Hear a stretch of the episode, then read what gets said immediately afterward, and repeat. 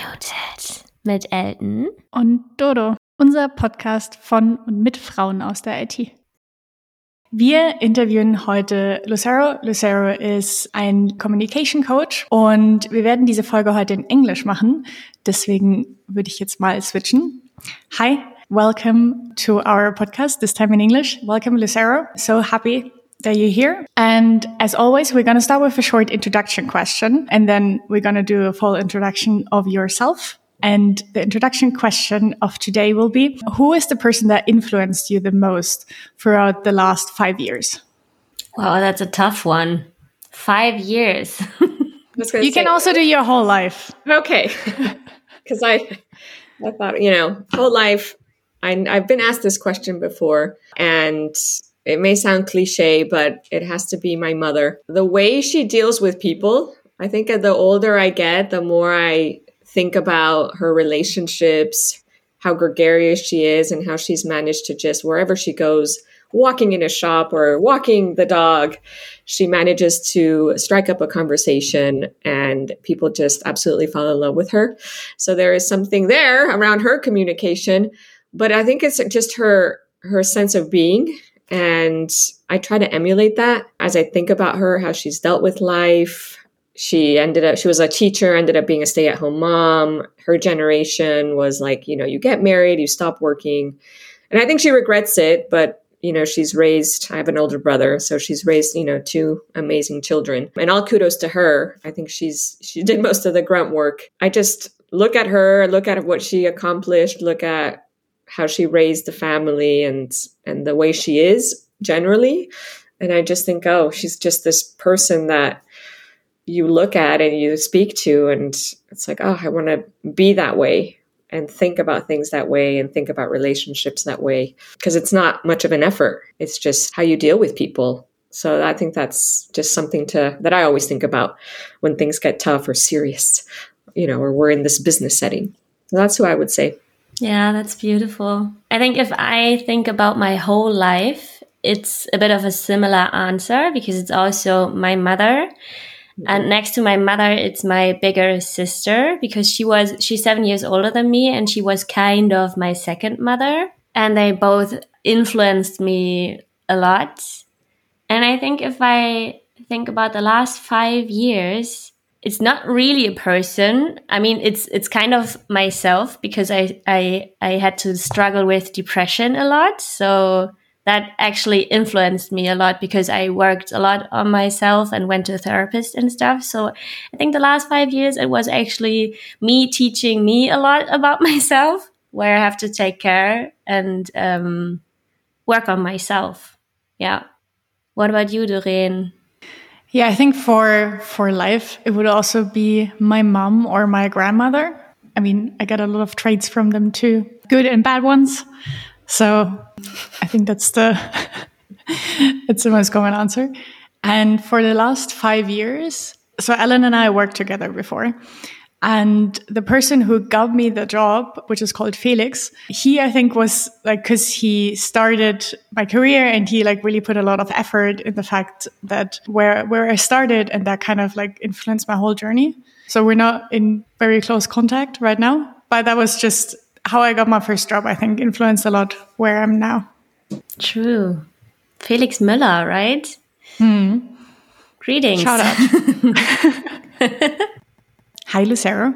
Thanks for joining us. You're a communication coach and Ellen actually did a communication training with you, and that's why you're here today, and that's why you're interviewing with us. You worked for Google and are a leading communication coach, and you are the founder of Pitch Ninjas, who is a consultancy on communication coaching. And we're excited to have you.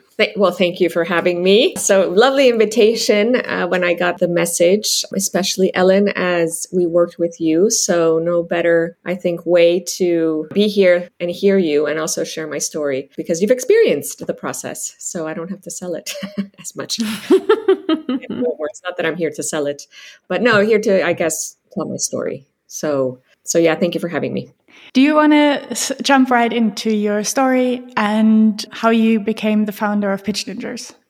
Yeah, sure. So, Doreen, as you mentioned, I worked with Google for 16 years. I am a business psychologist by trade. So, that's what I studied in university and I mastered in it. Then, did a couple jobs, joined Google, and basically kind of did the whole journey of learning and development with them from recruitment to program building to coaching to leadership to being a business partner to uh, tech and sales. So it was a it was quite a long journey but within that journey obviously learned along the way. The last six years of that i really started to focus on startups and founders through some programs and accelerators that we had within google and then I found that my passion, and I was determined to find a full time role. I was thinking VC routes just to impart my people knowledge, people strategy knowledge on them, coaching them, because that's what I found within the last six years of doing sort of this kind of volunteering type work with them. It just, they just inspired me, founders in general.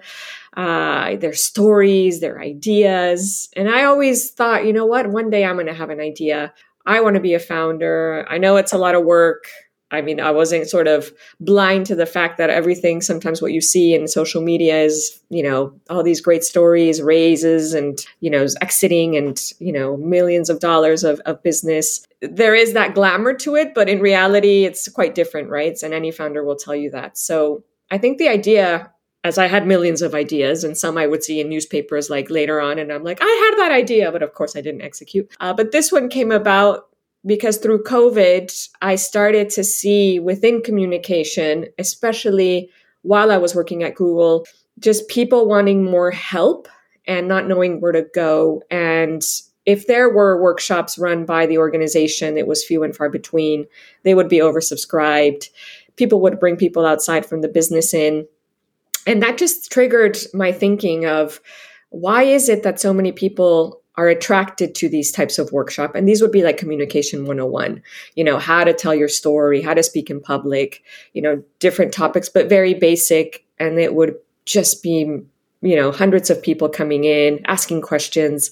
They can't be answered. People go back to their desk and then they just have to get on with it. And i did i i don't want to say i suffered this but i was certainly was early in my career sort of in a position of not knowing what to do. I as a child I was extremely shy. I, you know, would hate to speak in public in university. I did all sorts of tricks, nothing worked. I would just not volunteer. Joining the corporate world, I would get feedback. Why don't you speak in meetings? Why don't you raise your voice? Why don't we hear from you? And that made me more nervous, more anxious. And then it was just learning by doing. And I thought, you know what? It doesn't have to be this way. Why do only senior executives, if it's not a workshop for lower, you know, tier people, the senior ones would get a coach to come in and help them with their speaking, with their whatever it was regarding communication, and the company would pay for it. So I was like, oh, that's very elitist. Why is it them that get it? But nobody else gets it unless you were sort of some top talent. So therefore, the idea was born. Uh, I remember perfectly. It was just kind of right in Jan 2020, and it was okay. This this there has to be a better way to make it affordable, accessible, to make it you know, so that people at the touch of a button get the help that they need when they need it the most, and they don't have to pay astronomical amounts of money to be able to access a coach that can help them move the needle, get to where they want to be, whatever goal they have in mind, even if it's a simple, can I just get better talking to my partner or my friend, even as simple as I'm an introvert and I just don't find it easy to speak to like big TED Talks. Yeah, so that's the that that's how it was born, um, and then we went full full throttle. That's so so nice. Very very happy that you found it because I was taking part in this mentor development program by Google. It's one of these programs organized by women tech makers. And actually, I didn't know upfront that Pitch Ninjas would be part of it, but I was really happy because we had the possibility to sign up to a Pitch Ninjas training, which included three sessions. And to apply, you just had to take a video of yourself answering a couple of questions, and then a coach would come back to you. And yeah, I just decided why not? Because I'm doing public speaking, but I don't love it. I actually hated it once right now i'm i'm okay with it but i don't enjoy doing it so i actually thought yeah why not maybe i can learn a bit more and try to enjoy it more so i just signed up for it And I think it was pretty awesome because we all didn't have to pay anything for it, but we got a lot out of it. And what would you say? What were like the top things that you got out of it? Like, what did it really help for you? I think one thing that I, I wanted to work on, we didn't touch that much because I, when I'm getting nervous, my voice starts to shake. And there weren't that many possibilities to train it because the situation that we had didn't make me nervous. I found it very impressive that by changing small things, you can influence the message that you want to transfer a lot. So, so you can really make it stick into people's minds by, by not changing much. So for me, it was these no brainers that you can apply especially in a in a remote setting that really improve how your people listen to you and how much they they take away from what you say. Although what you say is still the same you just say it differently. You know yeah. what i mean? Yeah. Yeah. Can you give us a few examples of what you learned and how like what you learned in training what tips they gave you and what are the small things that we should look out for? Yeah sure. So so i think in general my speaking or the way how I present things is already kind of good. I use natural language. I try to make complex things easy to understand and to follow. And I also played around with a bit of storytelling before. So I think my baseline was already kind of okay-ish. Okay, kind of good. I, I kind of good. And then the small thing. So it was a very spontaneous decision to take this video from myself. So my setting was just the setting that I use right now. I, I used my phone and then, um, it's easy things. So you should, for example, take care of that you have enough space on top of your head. Like I always try to make it a hand width and that your, your belly is kind of visible. And then, so this is actually something you, you can change. And then there is something they call the power pose that just gets you like, oh, I'm having really vocabulary issues today. Like grounded. So like, yeah, exactly. Like stand up or you ground yeah. your feet yeah whatever yeah. for you. Yeah it actually changes something. You you slide to the to the tip of your chair normally put your feet on flat ground and you can also position your hand on your legs. If you are sitting like that like having your head uh, laid in your hand it's it's a completely different energy. And by changing to this power pose it's giving you a completely different mood. And yeah maybe people who listen to us just try it in the next meeting and try to sit in this power pose. And then one thing that actually had most influence on me was using your hands. So engage with your hands because I never did that. I never, I'm doing that if I'm talking to someone when I'm face to face, but I never ever used them when I was in a remote setting. And I actually realized that people using their hands. I mean, it doesn't have to be like huge gestures, but just um, using using them a bit and engaging and underlining what you say. If someone else that I'm talking to is using their hands, I'm feeling way more engaged. Mm-hmm. And that's actually something you can train easily, and it, it changes a lot the way that people are listening. Yeah, I think that's that's really cool. Lucero, do you want to jump in and give us more of your thoughts on it, what you find especially important in terms of communication, and add on what Ellen just said?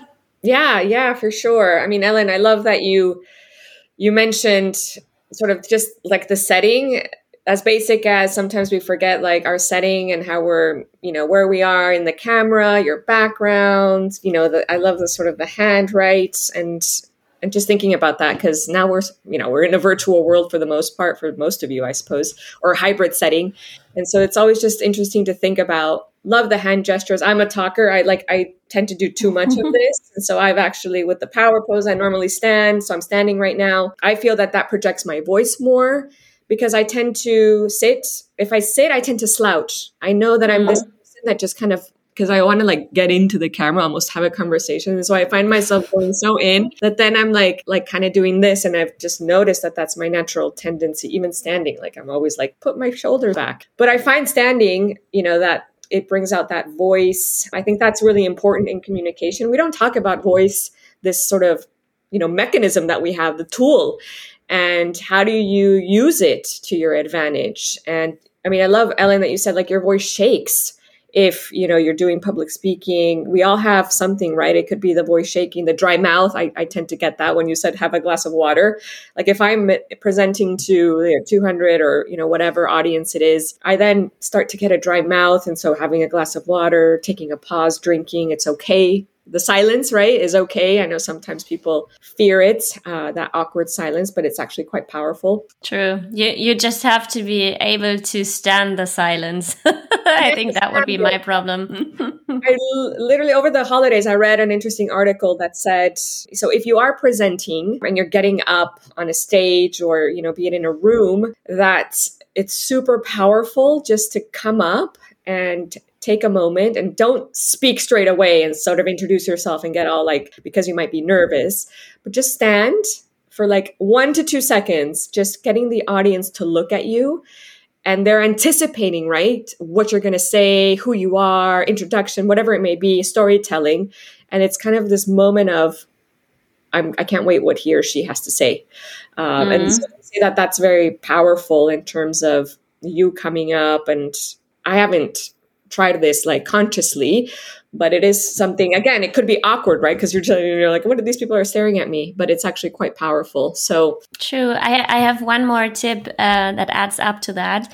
Uh, so my coach henry he he's an actor Mm. And he said that at the beginning of a presentation, you can, for example, use two seconds of silence, but you should also take care of the pace in your sentence, in your very first sentences, because that sets the tone of the whole presentation.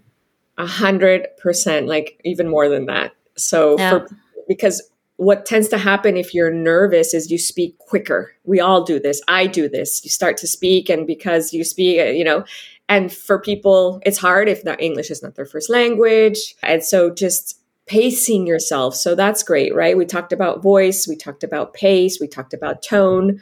So the voice, right? How high, how, you know, you might want to speak a little bit louder if that's not natural to you. I, I know sometimes women, we tend to speak softer and then speaking loud is like, oh my God, am I, am I screaming? Am I shouting? Well, no, it's not like you're yelling, but it may be just forcing yourself to speak that much that's you know a couple of notches up especially if you're in a big setting and i mean i guess you might have a microphone or not but if not just that's a tip as well so it's really like communicating authentically is something i always say as well because we have clients come and it's not like you know we're going to make you into this sort of obama character or ted speaker if mm-hmm. you know mm-hmm. that's not the route you want to go and that's not the point or people always sometimes tell us, Can you get rid of the nerves? I need help. No, we're not going to get rid of your nerves. That's a natural human tendency, element that will be with most people, even the best speakers have yeah.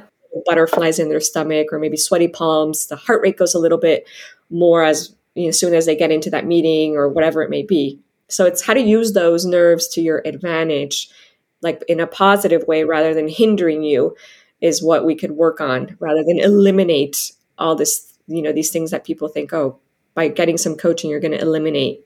No, that's not the point. Or you're going to make me become this amazing, you know, super whatever it may be. Well, yeah, if that's your goal, we'll try really mm-hmm. hard. Although I think just just as an add-on it's not getting rid of the nervousness but i think getting comfortable with all the other parts like talking to other people standing on a stage having a presentation i think mm-hmm. that actually helps with dealing with the nervousness in a, in a more positive way and to actually use it in a positive way mm-hmm. yeah and it's, it's self-confidence as well i think we sometimes lack that that confidence that we just and these are the voices that we you know that we have in our head. And i think that's really important. Like what do we tell ourselves? We're our own worst critics right? Whenever i have to speak i'm like oh i totally messed that up. And then you ask some friendly person in the audience you were amazing. And it's like no i wasn't. Yes you were. And then you just kind of beat yourself up about it but for no reason right? Because we thought this. So that's also maybe something to think about is like what are you telling yourself? And is it valid or not? And is there a friendly person in the audience in the meeting that you can just, you know, do you mind just observing me and I, you know, giving me some feedback after, as, as yeah. you know, in a friendly way is also a good idea. True. Yeah, I think that's the most important. Also, with being on stage and then waiting a few seconds, I always feel I feel so awkward, like with the with the silence. Like I even sometimes feel that it's too long if I drink a sip of water, which is not the case. It's only in my head that mm-hmm. I think, oh, this is too long. This is awkward now, um, but it isn't. It, it it wouldn't be. Yeah. One more point about observing yourself, because I found that video that we had to take in the beginning very interesting. Because the first thing that we did in the first session was to watch that with video again, first without audio and the second time with audio. And watching a video of yourself without audio is really awkward and you are like you had to answer some questions. Do you believe them? Does anything disturb you? Does anything surprise you? And i think i could recommend everyone take a video of yourself and watch it without tone. I think it makes you aware of things that you do that you would normally not be aware of. Yeah i mean then 100% like that's what we why we designed it in that way. And that's the first thing you have to do which I know puts some people off. Like we've had people just not go through the process because they're like, there's no possible way I can do this. When in in reality, it's super powerful, like you said, Ellen, and you know, you don't get to record yourself a hundred times to make it perfect. We want to just see you as you are because that's the best way to be able to give you tips and how do you feel about it? How do you feel you know looking at this person sort of as a third party and and you have to observe this person when you say no sound and all that what is it what do they look like to you and then you're yeah. and you're sort of going oh this that and the other and so it's very revealing it is cringeworthy even to this day sometimes watch my recordings of things that I've, you know, done in the past or presentations or even this podcast if I have to watch myself again, you know, it's like, oh, here I go. we only record the audio, not the video. Don't worry. oh well there see i didn't know that so yes ex- so those are the things right and even recording just voice you can actually l- learn a lot by just how you talk and do you interrupt do you listen you know mm. how what are the pauses like how's your voice did you get excited in some areas and then it kind of flattened out so it's there's lots to tell there yeah. In a podcast, what are the words you use most often? There are words I use so, so often, and it's True. so annoying when I cut it. then I'm like, oh, again? Yeah. Yeah. What would you say are the most important aspects of communication? I think I referenced a few. So the authenticity, speaking, communicating in your authentic self. So not emulating this person you have next to you as if it's a colleague or this, you know, celebrity, whatever it may be, you know, who you are. And I think this, there's a bit of self awareness there like an exercise we always tell our clients or some of them is if they're a bit unsure in terms of confidence and authenticity is you know just on a piece of paper put down all the strengths that you have. And if you get stuck it could be like if you're in a in a role at work you've had reviews before 360s what have people said? You know look through sort of that historical data ask a partner, ask a friend, you know, what's what do you love about me? What's great? Be honest, be truthful and, you know, you get data that way. And just list it on a piece of paper and look at that list and look at how great, you know, you are and the skills that you have and then just have those. I have some of those just posted, you know, in front of me sometimes just to remind myself. So, you know, that's just a good exercise if you're willing to do it. There's also speaking clearly. What's on one of your post-its? Perseverance, tenacity. Like if it's if you're telling me no with like no data, I mean I go in and I'm like no. No is not no. But we can do it this way or that way. And you know there are possibilities. There's a solution for everything. So I I tend okay. to get really inspired by okay if it's a no for obvious reasons okay but if it's like oh i'm not sure without like the data the facts i'm like well maybe there's a way and why and so i, I have that a lot um, i've been told that over and over and so i kind of just again use it to my advantage in a respectful way obviously if we're kind of now we're dealing with business clients and trying to sign contracts i'm not like going to be pushing forever if it's a no but reminding myself of, of the strengths that i have so i think that's good for us to just have top of mind and ask for feedback from the, your closest people you work with, even you, Ellen, Doreen, having that little exercise. What's so great? What do you love? Working together. what could I do more of, less of? It's always good. um, to help. So that's the authenticity, the clearly, the concisely. And then, you know, communication is verbal, nonverbal. And then there's this paraverbal, which may, maybe people don't know. And that's, you know, the verbal is the words that we choose. The paraverbal messaging is very much about how we say those words. So we talked about tone, we talked about, you know, fast, uh, the speed, pausing, and then you've got the nonverbal messaging, which is very much the body language. We talked about the hands, the eye contact, especially if you're in a sort of a live one-on-one setting. It tells you a lot the leaning in. Um, you know, it's much easier to kind of get a sense of the person if you're live with them as opposed to video. But you still can get some of that body language based on what we spoke about, how people are moving themselves about. You know, you do notice sometimes, I don't know if you've noticed when people are like, you know, browsing on their phone and they're trying to listen, but they put their head down, you know, something's going on, right? When they're like, oh, yeah.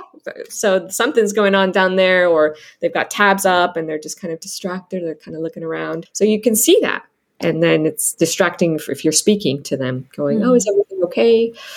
And then they'll be like oh yeah.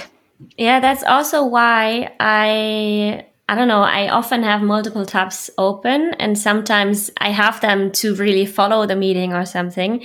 And that's actually something i, I say or explain in my mentoring sessions for example hey if i'm looking over here i'm looking at my notes i'm not like being distracted and stuff because yeah that's just important yeah. for how the person is feeling. Uh, yeah, exactly. Because, uh, you know, we all start to make, you know, we speculate and we're going, oh, yeah. she's, she's looking at her screen. She's not interested in what I'm saying. And so then you get self doubt.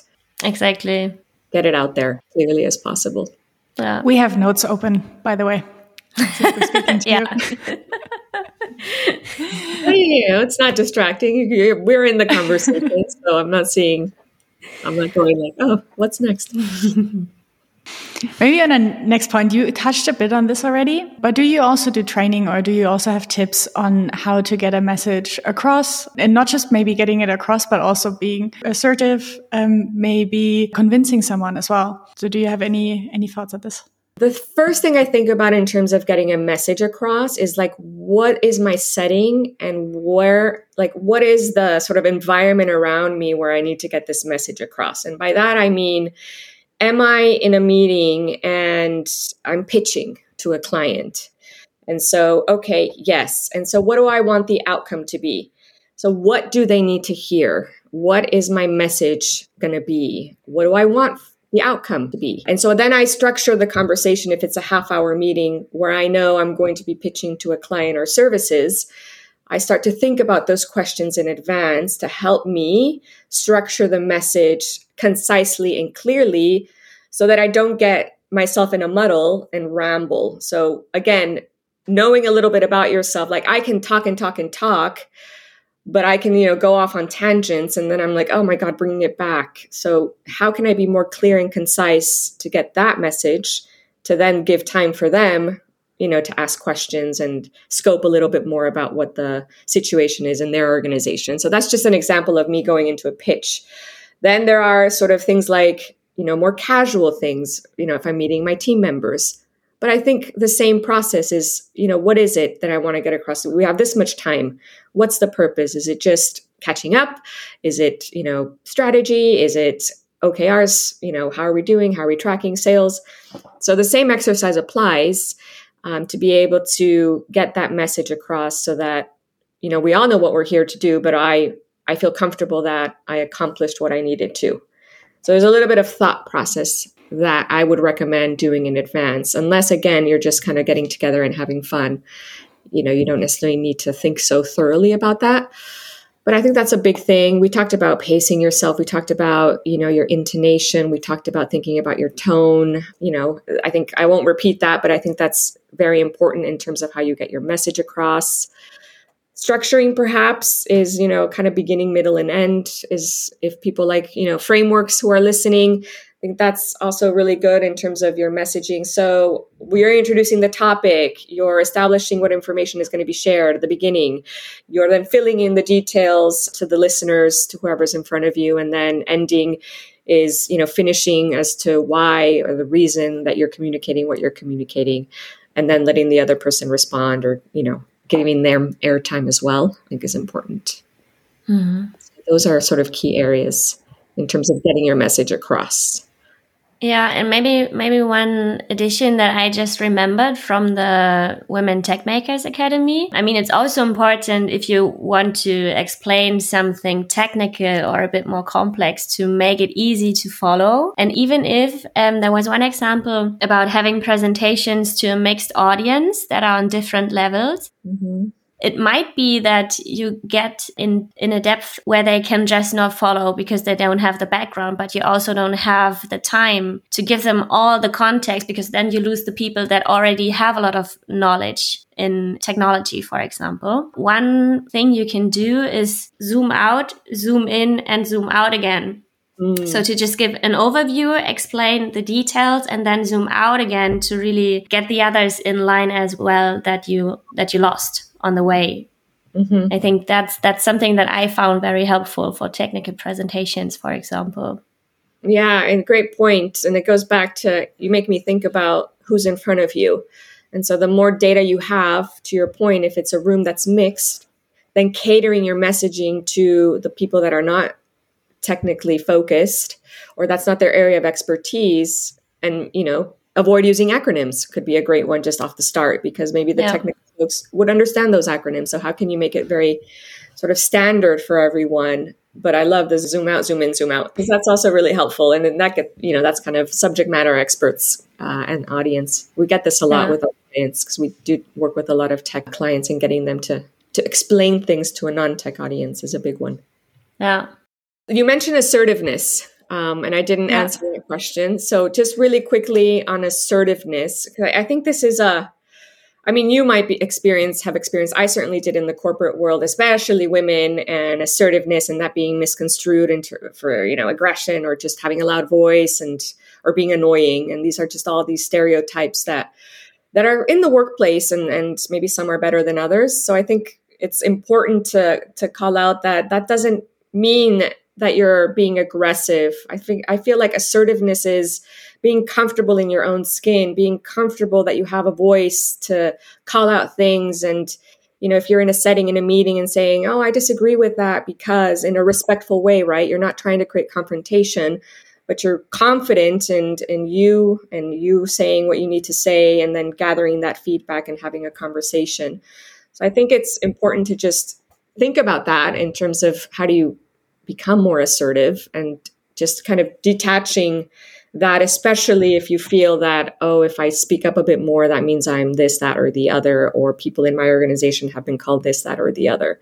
It's being comfortable in that skin and being okay to disagree not being afraid to disagree. And then you know it, it also encompasses the eye contact the body language the getting comfortable saying no watching your emotions, how you react to things. Great point that you can't control everything. So I think that's really important. Or you can't control others and just really thinking about how you express yourself. Uh, what situations are you in? Low risk, high risk. I think it's it's important as well as you think about how you communicate and then confidently. But with that, it gives assertiveness. It gives you sort of, I know what I'm saying. And even if I doubt what I'm saying, you could also raise it like, I'm not so sure about this, but I'd like to call it out. Da da da da da. And I'd love to hear your feedback. So that's a way to say, you know you're expressing you might not be fully confident but you just kind of want to create a conversation and that's being assertive i don't know what you guys think about assertiveness and how you've experienced assertiveness i feel like with time i'm getting more assertive and i'm also like i can rely on what i learned in the past so especially in terms of my uh, in job contexts or things like that i think i got more assertive because i have the courage to because I can rely on what I know and what I learned in the last years. Yeah. For me, it's actually not the opposite, but a bit different because now I, so in, in the past, and when I was younger, I always had the feeling that I have to be assertive and I tried mm-hmm. really, really hard. And I had the feeling that I want people to take me seriously and value my opinions. And now that actually my opinions are more, I don't want to say valid, but I do have now more experience. And now it's not as important anymore for me that people actually, because I now know my value more. And I don't have to convince anyone that Mm-hmm. much anymore that I'm great or that I know things. I can just say, okay, this is my opinion, and then the person can decide to believe me or not. But it's not that, oh, I, I have to convince you that this is the right way now. Yeah. And I think that by that, you get more assertive completely on a natural way. Yeah. And I think it, it takes time, unless I think right now what I'm seeing in younger people is that they have more of that. I mean, I see my 12 year old daughter, and I, I mean, she just blows my mind. I'm like, uh, where in at your age, I was like, like behind the skirt of my mother. How are you so assertive and confident? And you know, it's not that I ask her that, but I see it, and I'm just blown away. And I'm like, this generation of like, well, no, it's not like that, or I don't think that was right, so I left that situation, and it's what I think, you know, what I believe, and it's not about them, it's about me, and it's you know, in, in these sort of context where you're not giving in to something. And I'm like, you know, and I see that with, you know, the 20 year olds and even like, you know, early 30s. And it's, it's just fascinating, right? How, you know, if you get that, you learn that, or you kind of implement that at a young age, it just gets all that better, right? And, and less sort of these stereotypes where you have a voice in women. And I think that's just kind of sometimes older generations, right? That are still learning. But I love it that mm. at, at such a young age, you start to create that confidence and be are strong right you feel sure about your voice and what you have to say i just find it amazing Yeah. And I also, I kind of have the feeling that everyone starts with being confident. And then sometimes in your like early development stage in school or maybe in high school, there is something that, that makes you become shy. So I, I actually had that like when I was in, I think 11th grade or something, I started getting nervous when I had to read out loud. And I, I don't know why, but but somewhere in my teenage time, something took away this this Urvertrauen. I don't know the if, if there's an English word for like this confidence that is just there. Mm, yeah Maybe it's also a topic of how women are raised, but I, I would never be able to pinpoint something like you said this and that to me, and that's why I was I was insecure. like normally it's like some situation where someone said something to you a teacher or a parent or a close friend that you lost because they said something and or a close relationship that kind of got you off balance and then you just kind of reverted to this way you know if you can't sort of pinpoint you know that's you know something interesting right? I mean i live Yeah. with this from a very young age. I was very shy and so it just kind of grew with me. So there wasn't a particular situation it's just how i was raised that got me to this point of like not being able to say anything. But i guess it's interesting to acknowledge because there's always going to be knockbacks. I feel like as you go through especially as a child teenager you know you are going to have these knockbacks. It's then how do you get up from them? And you know that's a whole sort of resilience area a topic of conversation uh, in terms of getting back up and you know because we there's going to be highs and lows it's not always going to Yeah. be plain sailing Yeah, that, that's a nice picture. yeah Uh, do you think that there there is a in general a difference in how women communicate? I mean, you touched the topic already a little bit by saying that women are sometimes perceived as annoying or loud if they are communicating in this or that way. So, do you think that there are differences and how can one handle these prejudices? So, how could I communicate better to not being judged that way?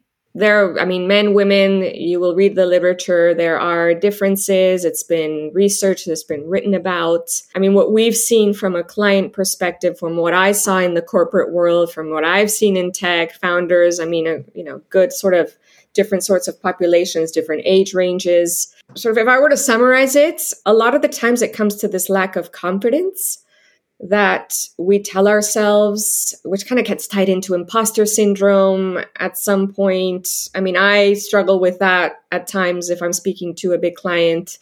And then, I, I mean, I'm getting into that meeting and I'm like, I don't think I've got it. And so I just kind of smack myself and say, no, look at everything I've done, right? So it's kind of these techniques that we can talk about in a minute. But it's, I've seen this sort of lack of confidence. And I mean, use Ellen in, in the mentor programs, um, you know, that you were on, that I also did with another group. It's, you know, we were talking about them and the strengths exercise. And then at some point, I remember our coaches, you know, going through their LinkedIn because they connected with their clients. And a lot of them came back to me and said, Oh my God, if you looked at their LinkedIn profile and the things that these women are accomplishing, and be it tech and data scientists and all this great stuff, it's amazing of you know the skill set that they have. And it's surprising how they lack the confidence to speak up or to have that voice at the table or you know as simple as we've had clients where it's been difficult for them to speak a bit louder yes but you know ask for that raise or that promotion because they don't want to a lot of times kind of bother people or you know be seen as this so it's a lot of these things that are you know kind of things that are stuck in their heads or things that they've observed in their environment because so and so this happened to them. So i'm not going to ask for a raise because i'm going to be seen or i'm not going to i had this at actually at google a really really really strong example of this lady that i was managing who was a very strong voice and like really said great things about how things should be better or that policy is not so great and in a way she was shut down um, and you know perceived as oh here she comes again it's problematic and mm. you know it's kind of like we don't they didn't say it explicitly, but you could see she was struggling and she eventually left, not because of that, but because of a ton of other stuff. But that was a big part of it. And so, you know, that just then makes people go, oh, we're not going to speak up because it's not going to go anywhere. We're going to be perceived at this. And so the culture kind of shifted into, I'm just going to stay quiet. I'm just going to do my job, get paid at the end of the month. And there we go. And so then you can see how that just perpetuates across hmm. because of what people see and experience so yeah, so if I, if I were to sum it up, it would be those elements of. I mean, it starts with that confidence, I would say, and lack of, and so and it's almost like why? Why is that? And you know, women in tech, you know, you you probably know that as well as you know, advancing or being compared to, and this, that, or the other. Hmm. So is confidence the thing that women then when they start with this pitch ninjas training the thing that they want to work on I would say for the most part, yes. If we were kind of to summarize, you know, most everyone and why they're here, yes, to get better at their communication. But then, you know, you kind of unravel it a little bit and yes, it is these things that we tell ourselves and why are these little voices or, you know, why don't you like to speak in public what's going on and so we kind of then dig deep and it could be this situation or that or and then you kind of think about it and you summarize it and it's sort of that self-confidence that seems mm-hmm. to be mm-hmm. building up if we sort of theme everything together and in comparison to that what topic do men bring to the table is it the same I mean, I think it's slightly different. They want to be able to get their message across in a much more succinct way. And, you know, we get a lot of people in, in sales coming in, private equity, we're working with quite a lot, or in finance. And it's like their sales pitch. How do you get it much better? How do you get it more concise? How do you tell mm. that hmm. story to just captivate the audience? And so there seems to be more dyna- dynamic sort of work in that they're not saying, oh, I'm not confident or I need to work on this, or imposter syndrome, or being taken seriously, mm-hmm. or the voice. Um, it's you know how do I get that message to land where I need it when I need it? You know, can we can I get some help with that? And so that's yeah. kind of, that's kind of seems to be the theme with them. It's not like they're telling us I find it hard, this, that, or the other. It's you know how do I get that much better? How do I get more succinct? And when in tech with men, it's mainly what I've seen is okay, we're subject matter experts back to the point of how do I then communicate that to an audience that's non-tech? They find it quite mm-hmm. difficult to get the jargon out, you know, to get all that sort of talk that's maybe some people that are not experts in that area don't understand. So it's kind of shifting that mindset into something a bit easier, right? I always say, well, think about if imagine if you're explaining it to a child. How would you explain that concept? And then it's suddenly like, oh yeah, okay. Very simple, right? Yeah. The simpler you do it, the less words you use, the less time you use, it's going to land. Oh, interesting. My coach did an exercise with me where he explained the different personality types. So if you're like uh, output focused or if you're sunny yellow and like to be complimented and stuff. And I was, I don't know, I think I came up with a presentation and then I had to talk to the one person or a made up use case or something and I had to talk to the red person and be like efficient and output oriented and then to talk with the yellow person in a very, very different way. And that was also very interesting. So not based on your background, but based on what communication you prefer. Yeah, and it's a great, a powerful sort of framework to have, right? Because we're all human. We all like to be communicated in a certain way.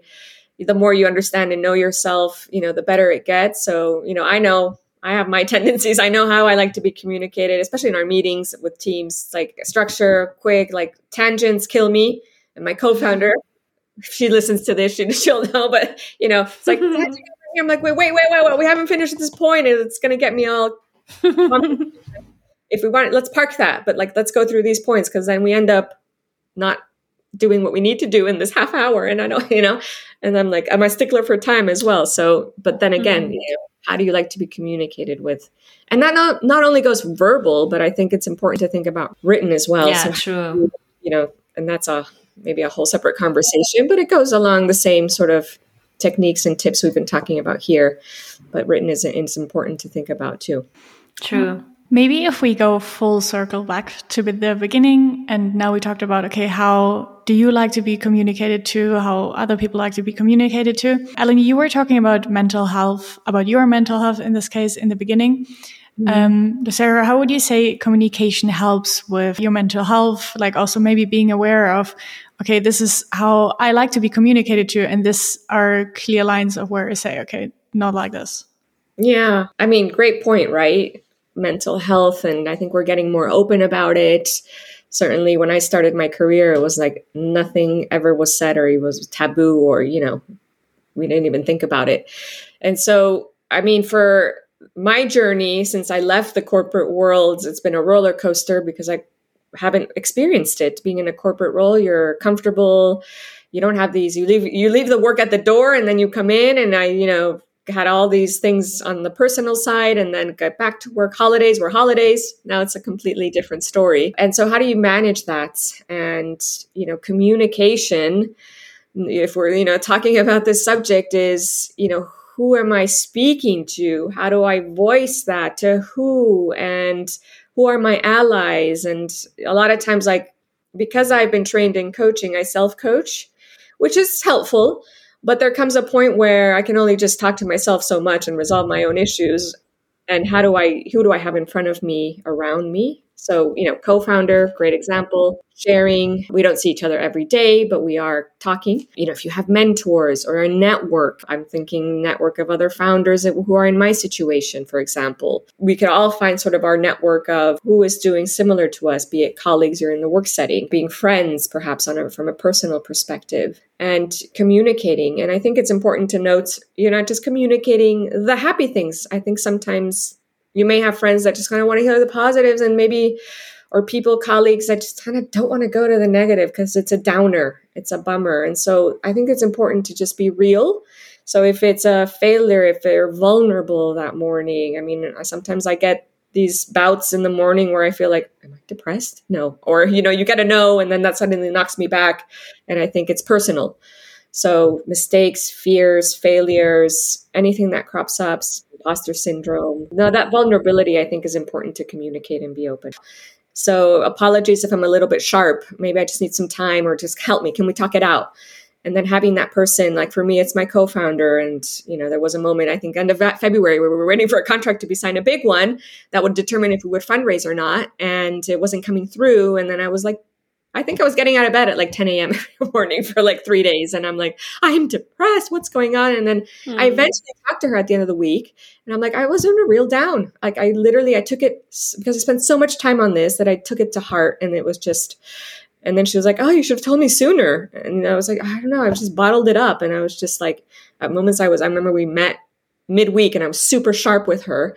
And I was just like, kind of like, you made a mistake here. It's, it's, and it's like oh sorry i was just having this moment so mm-hmm. that's real right and having be able to communicate yeah. the ups and the lows i think is important in, in voicing that yeah for me it's also super important what you said be real and not hide it because i think in a in a very old corporate world it was like oh no emotions at work at all and you were not allowed to talk about personal stuff. But personal stuff is so important, and also sharing vulnerabilities with your colleagues is also makes your communication stronger, not weaker.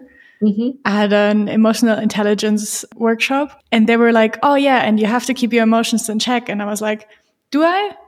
Because of course, like I can't like bubble them out all the time, but communicating them clearly and also being aware of them yeah. and saying, "Okay, this is how I feel today," and then also maybe raising that. I think it's super important. Mm-hmm. Yeah, I totally agree. And also to normalize that topic helps also because, I mean, many pe- people think that it's not professional to bring your emotions to work, but they are there with you. They influence what you do at work. They influence your performance. They influence to what you say yes, to what you say no. So it's professional to be able to deal with them at work and to you know, communicate them in a proper way. Mm-hmm. I think one thing is if if you shut up about them and you just don't talk about it, it's like in your your example, one day you just explode and treat some someone unfair. So mm-hmm. that's not really helpful. And I think that talking about them in portions helps mm-hmm. To to not have such a big bang when talking yeah. or dealing with your emotions. And on the other side, also if the person that you share your emotions with is overwhelmed or doesn't have the cap- capacity to talk about them, I think it's fair to first of all say, no, sorry, I can't listen to your personal emotions right now. Please talk to XYZ. Or what I tend to ask myself is, uh, or ask the person I want to share them with is, hey, is it okay with you if I talk about my emotion? Just to, to do a check in if the other person can consume them. Mm-hmm. Yeah. Same for mental health as well, right? So for yeah. we were saying emotions, but also mental health. I don't know if you can say, please correct me here, if that's a version of mm-hmm. how you communicate mental health in a way, just in a. Yeah, I think so, right? It's, we're talking about emotions, we're talking about having hard days, having a hard time, you know it could be the timeline could be longer than a day or two and you're going through some stuff personally right? That's that's going to be difficult. So I, I think there's that self-awareness again and i certainly think about this a lot is and i'm getting better and i think it's a great way to think about if i do have this negative thought or emotion creep up because I read something on social media, right, in LinkedIn, and some founder raised this much money or a similar field to us, and I'm like, oh my gosh, we haven't done anything, and so you start to creep, you start to get this whole feeling of like failure. What are we not doing? This, that, or the other. I'm like, boom, emotion. Why am I thinking this? Get rid of it. And so I analyzed. I was like, why did this come up? Oh, because I read this article, and so why do I feel this way? And this, can I get rid of it? Okay, and can we park it? Okay or you know any other thing that crops up a no a no like i mentioned before. Not taking it personally it's not because we failed the pitch or that it's just because they don't have budget or that. So i think it's good practice if it comes up to acknowledge it to ask and then to kind of park so that it doesn't which it was happening to me ruin my day in a way. And even my personal life where i was then getting snappy with the children when they would come home from school and they're like, "Are you in a bad mood?" And I get more stuff. I'm not in a bad mood. Why are you saying that? My husband's like, "Your attitude has really changed since you started this company." I'm like, "Ah, because I'm trying to earn money, right?" So I'm like, "Okay, it's true. Like my emotions are. I mean, like I need to like just kind of be more self aware and catch them. It's almost like yeah. catching, kind of bundling them and going, ah, off you go." Or if yeah. it's really serious, like, why am I really this way? What's going on? Talking about it, like you said, with someone. Yeah, that's true. And I think one thing that I still try to find my way with is this balance between sharing and maybe also oversharing, like sharing too much, sharing too less. Where is it enough to be self aware of my emotions? And where's the point that I want to share it with someone or where I maybe even overshare? Yeah, it's a great question. You just made me think of if it, if I was thinking that it's like how much is this emotion bothering me and how much is it lingering there for that's impeding me you know, getting on the laptop or, you know, things like that, if it's kind of lingering, then it's kind of a, a sign to share it with someone, maybe someone close to you. Again, I am thinking of my co-founder or I'm thinking, you know, of a, a close friend just to quickly go for a walk and share some of this as opposed to perhaps, oh, if it's something that, oh, I can kind of self manage. Okay, I'm going to park it. I'm self aware, but I can move on and continue my day with my emails and not be in a crappy mood you know, then we kind of move on. So it's kind of almost like the spectrum of is it lingering with you for more than a few hours a day, uh, more than a, two days, and then you get like snarky with that person on day three. Then it's like time to talk. Um, yeah. Versus okay, something quick that happened, but I've parked it. I'm not reading social media. That has nothing to do with me. You never know what's going on behind the scenes. I tell myself this is all like glorified sometimes on LinkedIn or Instagram, and moving on. Yeah, I think it's a journey we all we are all learning so true and if you out there want to learn more about communication and how to pitch better or how to hold better presentations then we're going to link you pitch ninjas and how you can sign up for their trainings we hope that this episode also gave you some some tips and some insights as a last note, Ellen also wrote a blog post she quickly wanted to advertise. Yes, exactly. Because I wrote about these no-brainers that we were already talking about. So if you you'd like to read some tips, you can. I mean, we already mentioned some of them, but if you'd like to also hear about pitch ninjas in a written form and read about the no-brainers and maybe also do a little exercise, you can just take a look at my blog. It's ellenschwartau.com and there you find the pitch ninjas blog post with some no-brainer tips you can implement right now. Sarah, thanks so much for talking to us. Thanks so much for being on our podcast. It was so, so interesting to talk to you. Well, I mean, thank you for having me. It's been a pleasure talking about all of this. Hopefully, it helps the audience, whoever's listening. And as Doreen and Ellen said, feel free to come have a visit. I do have uh, office hours type of thing, if we call it that, 15 minute chats free of charge just to understand the process, get to know us. Um, that's happening every week.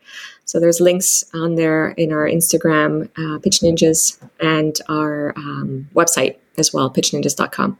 So happy to have a chat with anyone who is a bit nervous and doesn't know what to do to let's do it. Thank you for your insights and thank you for your great work. Thank you for having me. Thanks for founding Pitch Ninjas for all the not leadership talkers. We're on a mission to help as many people as possible communicate more effectively. So yeah, that means everyone. thank you guys. Great. Bye -bye. Uh, thank, thank, you. you. Bye. Hi, wir freuen euch sehr, euch heute Lucero vorstellen zu können. Warum? I, I wanted to say tits. Unmuted. Mit Elton. Und Dodo. Unser Podcast von und mit Frauen aus der IT. Wir, das sind Elton und Dodo, erzählen euch in unserem Podcast von unseren Erfahrungen, Frauen in der IT zu sein und unterhalten uns auch mit anderen Frauen aus der IT. Es geht um Herausforderungen, Tipps und Tricks und auch die ein oder andere Anekdote. Thematisch sind wir ziemlich breit aufgestellt. Es geht auch um Produktentwicklung, Agile Coaching, aber auch in der IT geht es in die Tiefe der Programmiersprachen, Data Science oder auch verwandten Themen wie dem Green Coding. Wir wollen Frauen ein Sprachrohr verleihen, weil Frauen gehören ins STEM Themenfelder. Und mit unserer Präsenz wollen wir dies untermauern und auch andere Frauen motivieren, sich mit dem Thema IT zu beschäftigen, in das Thema einzusteigen und vielleicht auch ihre Leidenschaft dafür zu finden. Hört rein in unsere verschiedenen Folgen, gebt uns Feedback und gerne auch Anregungen. Ihr findet uns auf Instagram und Twitter, unmute-it und natürlich auf allen Plattformen, auf denen es Podcasts gibt.